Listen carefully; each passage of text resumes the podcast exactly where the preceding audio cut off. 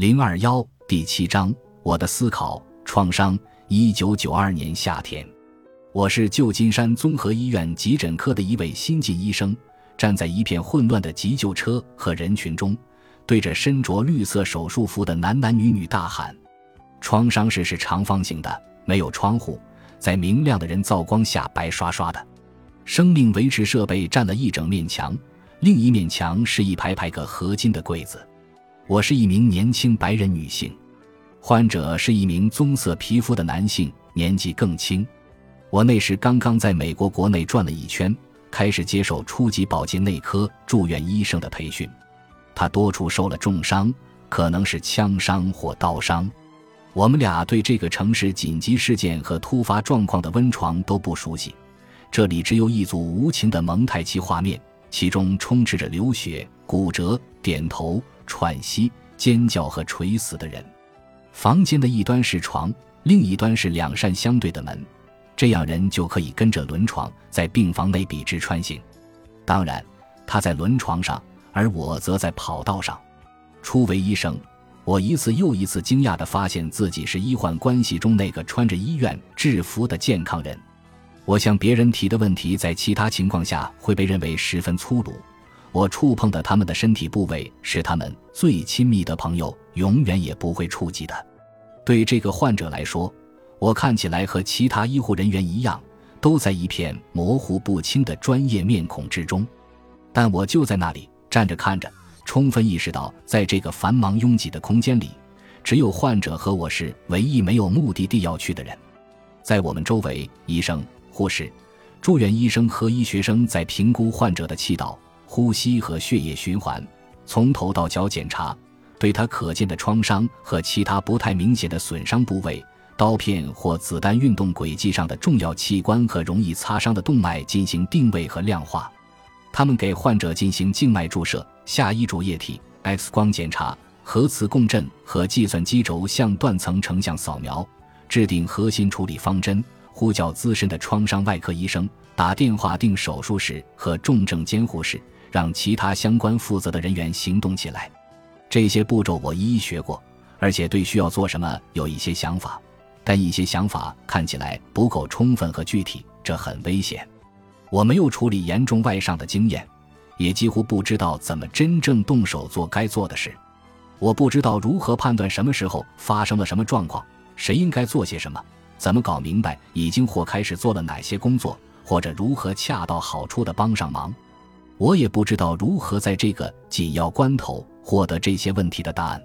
在这个紧要关头，患者需要所有人全力关注。比起什么都不做，我更加害怕的是帮倒忙。毕竟，在这间创伤室里，一切正在发生的状况的底线是，患者正在试图慢慢死掉。你，有人大喊：“准备消毒胸壁！”我松了口气，让自己站在患者左侧。与躯干平齐，我两边都是放着医疗用品的桌子，床的每一边都有无数人聚集。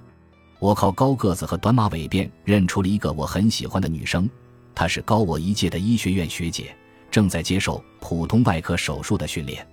一瓶消毒剂递到我手上，我找到纱布，撕开包装，把它们泡起来。我读过关于胸腔插管的书，并且见过一次插管，所以知道要清理什么部位。同样让我放心的是，我在其他照护过程中知道，如果涂上三层，让每一层再涂下一层前晾干，消毒效果最好。但我没有考虑到涂用方法可能要视具体情况而定。我把黄褐色的液体涂在患者的腋窝处，涂在他浓密的黑色腋毛下，这些腋毛可能是最近几年才长的。我用画长圆的手法缠上纱布，将涂湿的边缘部分覆盖住。避免皮肤暴露在感染的风险之中。一道伤口撕开了他的肺部，肺内气体不断溢出至胸腔，压迫肺组织，使得吸入氧气变得越来越困难。一旦外胸壁被清理干净，外科医生将在胸腔插入一根粗管，排出不应有的空气，并让他的肺适当充气。我理解情势紧急，因此也在快速行动，但我同时专注于把它做好做对。我在患者的胸壁附近挥手扇风，好让消毒液快点干。同时环顾四周，注意到床和地板上散落着的医疗垃圾、塑料和纸质的包装及护套，还有患者被剪割和撕开的衣服碎片。剩下的布条从他身体上垂下，中间穿插着一堆导管和导线，还有滩滩血迹。令我惊讶的是，受伤造成的出血这么少，而医源性出血看起来那么多。正在这时，在我右耳边，一个女人大声说道：“你在干什么？”是那个外科医生，我在医学院认识的那个学姐。给我。她从我手中夺过消毒瓶，揭下瓶盖，把消毒液倒在患者胸口上，然后放下瓶子。她从我们身后桌上敞开的胸管托盘中取出要用的物件。这时，消毒液的颜色浸湿了床单，滴到了地板上。在紧急情况下，时间比一些程序更重要。按住他，别动！他吼道。我照做了，血立即沿着他用手术刀整齐划下的线涌了出来。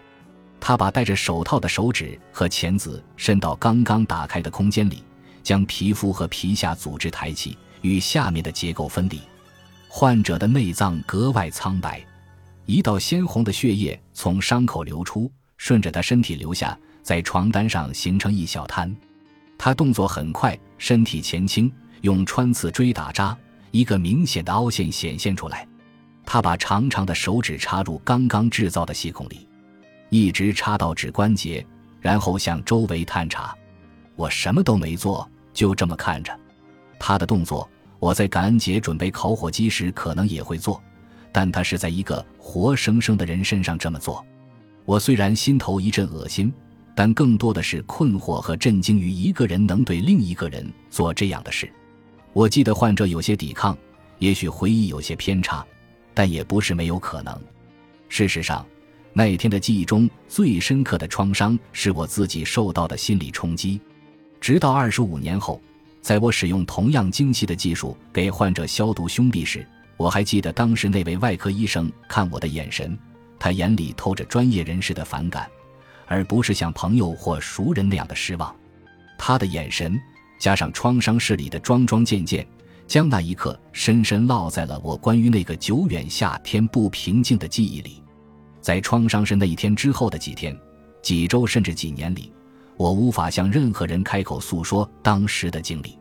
我为自己的无能和不是感到羞愧，也为不可名状的别的什么感到羞愧。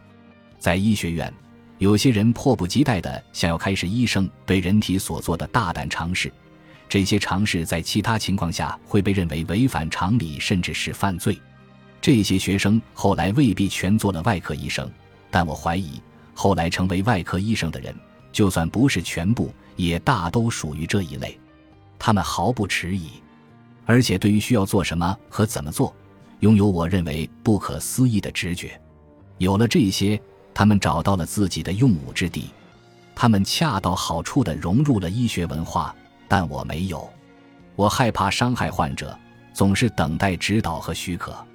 像我自己的缺点一样，让我感到不安的是，我认识的这个医学院学姐这样和善，而她竟能如此随意、如此粗暴地侵入另一个人的身体。我想不出如何以委婉的方式措辞，或者带着纯粹的好奇心提问，问他为什么能够这么做。我还认识到，我之所以感到不适，部分原因一定与性别有关。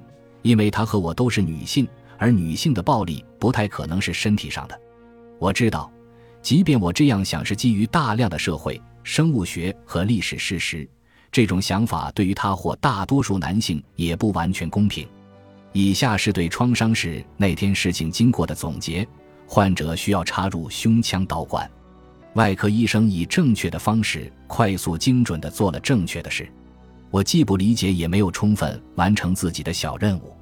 我们让患者存活足够长的时间，让他能撑到去接受手术，然后我们就可以走开了，表现的好像这只是办公室里的又一天，因为我们的工作就是如此。这些都是事实，但以下这些也是事实：金属、塑料和手指塞入患者窗口的大部分，穿过患者的肌肉，在他濒死的身体上创造洞口。在他刚被推入创伤室时，在他喊叫或者试图抱怨或反抗时，他被迫屈服了。在这个过程中，没有任何一个人在彼时彼刻向他解释情况和原因，以便他能够理解。在那之后，也没有任何一个人把团队召集起来总结经验，讨论是否能有不同的做法或更好的做法。在认为暴力是必要的情况和环境下，有太多不恰当的事实，也有很多做得更好、变得更好的时机。我之所以知道这一点，是因为我见过在同情、沟通、程序和危机管理方面同样熟练的医生。我们大多数人在其中某些方面比其他人做得更好，但人们往往认为前两项是额外的红利，后两项才是必不可少的。这种看法是医学文化的决定性特征之一，但几乎没有人认识到这是一种道德上的优先选择。人们选择只看程序的好处，只看教导、鼓励与对同情心和沟通进行评定的难处。这种认为某些知识比其他知识重要的看法。也是一种选择。本集播放完毕，感谢您的收听，喜欢请订阅加关注，主页有更多精彩内容。